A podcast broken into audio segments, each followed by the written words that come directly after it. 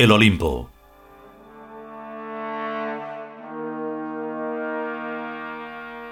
Noveno capítulo. Primera parte.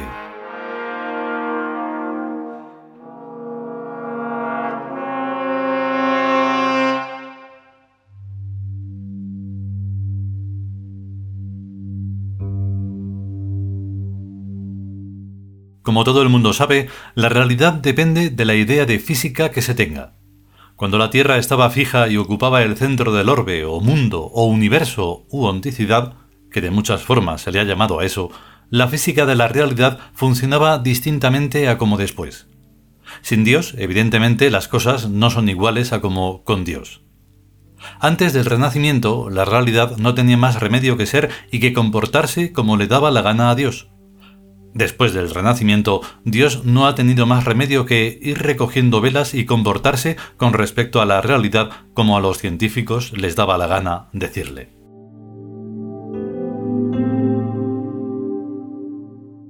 El destronamiento de Dios y el de Luis XVI son procesos paralelos.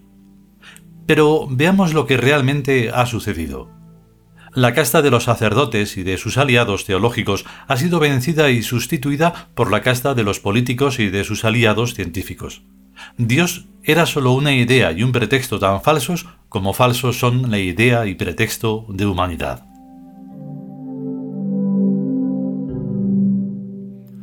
O sea que estamos en las mismas.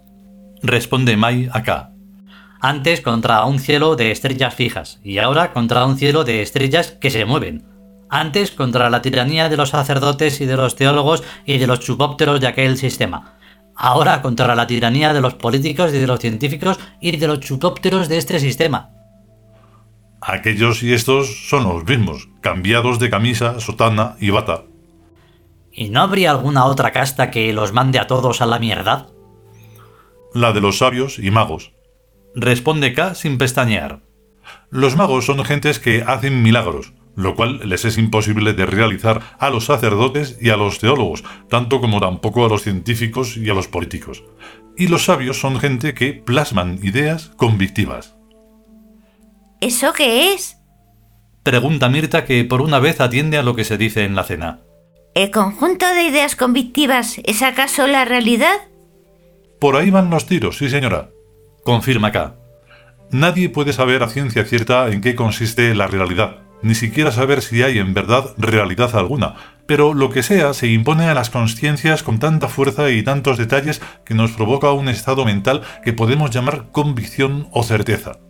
Cuando las mentes sabias no hablan o no se les entiende, los demás seres viven como entre sueños, pegados directamente a la sensación como hacen los animales y probablemente también las plantas.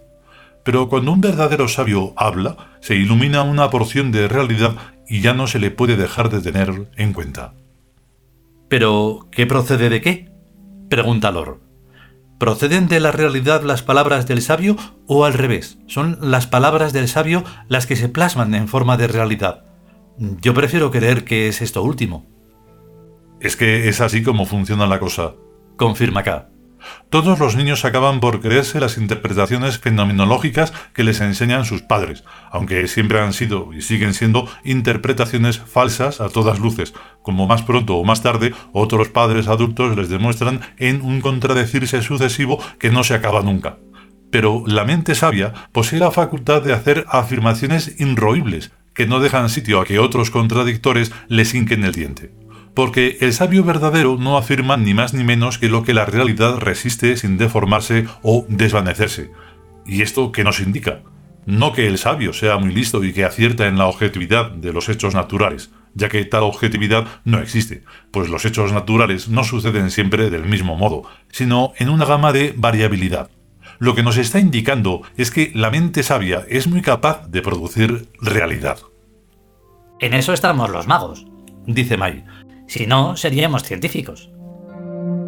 Que la mente sabia produce realidad, dice Lor, queda demostrado por lo menos por el hecho de que es capaz de elaborar matemáticas, arte y filosofía, cosas todas que pueden crearse en ausencia de naturaleza.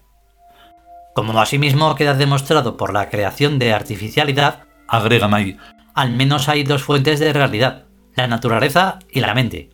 Las raíces de la mente es evidente que están en el alma, pero ¿dónde están las raíces más profundas de la naturaleza espaciotemporal? En el Tron, responde tajantemente K. En la mente colectiva que formamos todas las conciencias individualizadas y personalizadas. Como mente sabia que es, el Tron emite un holograma convictivo, la realidad que nos constituye y que nos envuelve por todas partes. Pero basta con observar que la realidad cambia para darnos cuenta de que lo que la hace cambiar son las mentes de los sabios y de que el Tron es por lo tanto pasivo en alguna medida.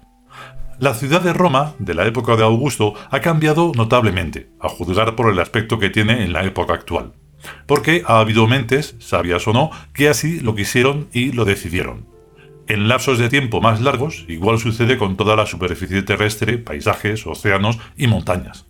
Más allá de los límites inicial y final del Homo sapiens, hubo y habrá cambios que hemos de atribuir a mentes voluntaristas que la conciencia personalizada e individualizada no es exclusiva del Homo sapiens, sino que antes vivió en otras estructuras somáticas, y cuando el Homo sapiens se extinga, la conciencia personalizada e individualizada tendrá que suscitarse otras estructuras somáticas nuevas en que seguir viviendo y operando.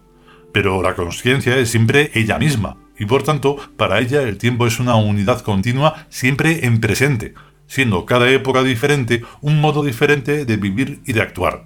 Si nos vistiéramos como antiguos romanos y construyéramos casas y ciudades y utensilios y todo lo demás como aquellos de los romanos, el calendario retrocedería dos milenios.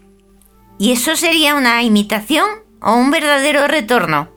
Pregunta Mirta. Sin la menor duda sería un verdadero retorno, contesta K aunque ciertamente nuestra imaginación de entonces estaría llena de imágenes futuristas, cosa que por otra parte nos ocurre siempre a los tíos. En los archivos imaginarios de mi mente coexisten multitudes de paisajes separados entre sí por miles de años, desde aquellos de los que ya no quedan ni huellas en el pasado hasta los intransferibles de Birk, pero lo que aquí y ahora nos interesa es que cada vez que adoptamos un modo de vivir y operar, cualquiera que sea la cota del tiempo lineal en que ese modo de vivir y de operar sea posible, allí nos trasladamos. O más exactamente dicho, la realidad de allí se desplaza a nuestro presente. Casi lo entiendo, dice May. Al adoptar un modo mental de vivir y de operar, atraemos a nuestro entorno la realidad espaciotemporal en que tal modo mental es posible, normal y corriente. Y es así como se explica que tú y Lor hayáis conseguido que este mes de enero tenga sus días tan plácidos y soleados como si se tratara de un mes de primavera. Claro, a partir de un instante futuro, el clima y la meteorología dependen completamente de la voluntad de los individuos. Lord y yo hemos puesto en esa época algo de nuestras mentes, sin saber aún qué es ello. Voluntad, fe, amor al jardín, o tal vez algo que no puede tener nombre en este siglo XX que estamos compartiendo el grupo. Lo que importa es que eso funciona, que el poder luminoso y milagroso del imperio está aquí y ahora. Hemos puesto sobre Madrid un densísimo anticiclón, usando para ello alguna facultad desconocida que tenemos. Pero esto no es lo más importante del asunto, sino que este modo de traer anticiclones al gusto del consumidor no viene solo, sino que viene con alguna parte de su época y con alguna parte de su realidad. Por eso no solo ha mejorado nuestro clima, sino también han mejorado nuestros negocios y algún que otro aspecto de nuestra vida, aunque somos incapaces de diagnosticarlo. Sentir al vector del futuro respaldándonos es muy confortable dice Mirta repantingándose en su inmenso sillón negro de nave astronáutica. Sí, opina K. Pero tiene también algo de paranqueta, y eso ya no es tan confortable. Nosotros estamos aquí para derrocar a la especie sapiens de la hegemonía terrestre y sustituirla por la especie Tiud. El único poder que tenemos es el que podamos activar a través de la mente. ¿Y te parece poco?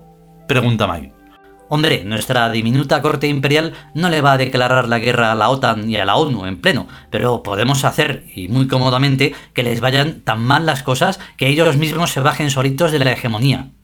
Tú sigue haciendo milagritos de esos, como la del anticiclón, y otros que se os ocurran, y antes de un siglo no habrá quien reconozca el mapa geopolítico del mundo humano. Para cambiar ese mapa y aún borrarlo, lo que importa no es la cantidad de fuerza, sino la cualidad de la fuerza que se emplea, eso es evidente. Asiente K. El empleo de un principio superior al de las fuerzas que los humanos usan deja a estos fuera de combate, aun cuando el principio superior actúe en cantidades mínimas. Una simple y vulgar cerilla tiene en un bosque un poder destructor inmensamente más mortífero que todas las zarpas, cuernos y colmillos de todas las filas en que tal bosque habiten. Una simple y vulgar intervención divina en el mundo humano, aunque fuera solamente en dosis mínimas, tendría un poder destructor inmensamente mayor que todos los misiles nucleares, bombas atómicas y bombarderos, cañones y aviones de todos los ejércitos de la Tierra. El problema está en que los dioses juegan en el tablero del mundo, pero jamás intervienen directamente en los asuntos humanos. Como en una partida de ajedrez, los humanos son considerados simples piezas por los jugadores, simples cosas inertes que significan funciones, sin que a los dioses les interesen los conflictos de los humanos entre sí. Coño, primo, protesta Lor.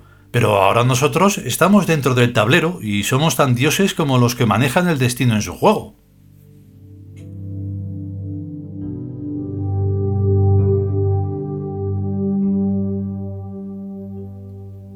continuará.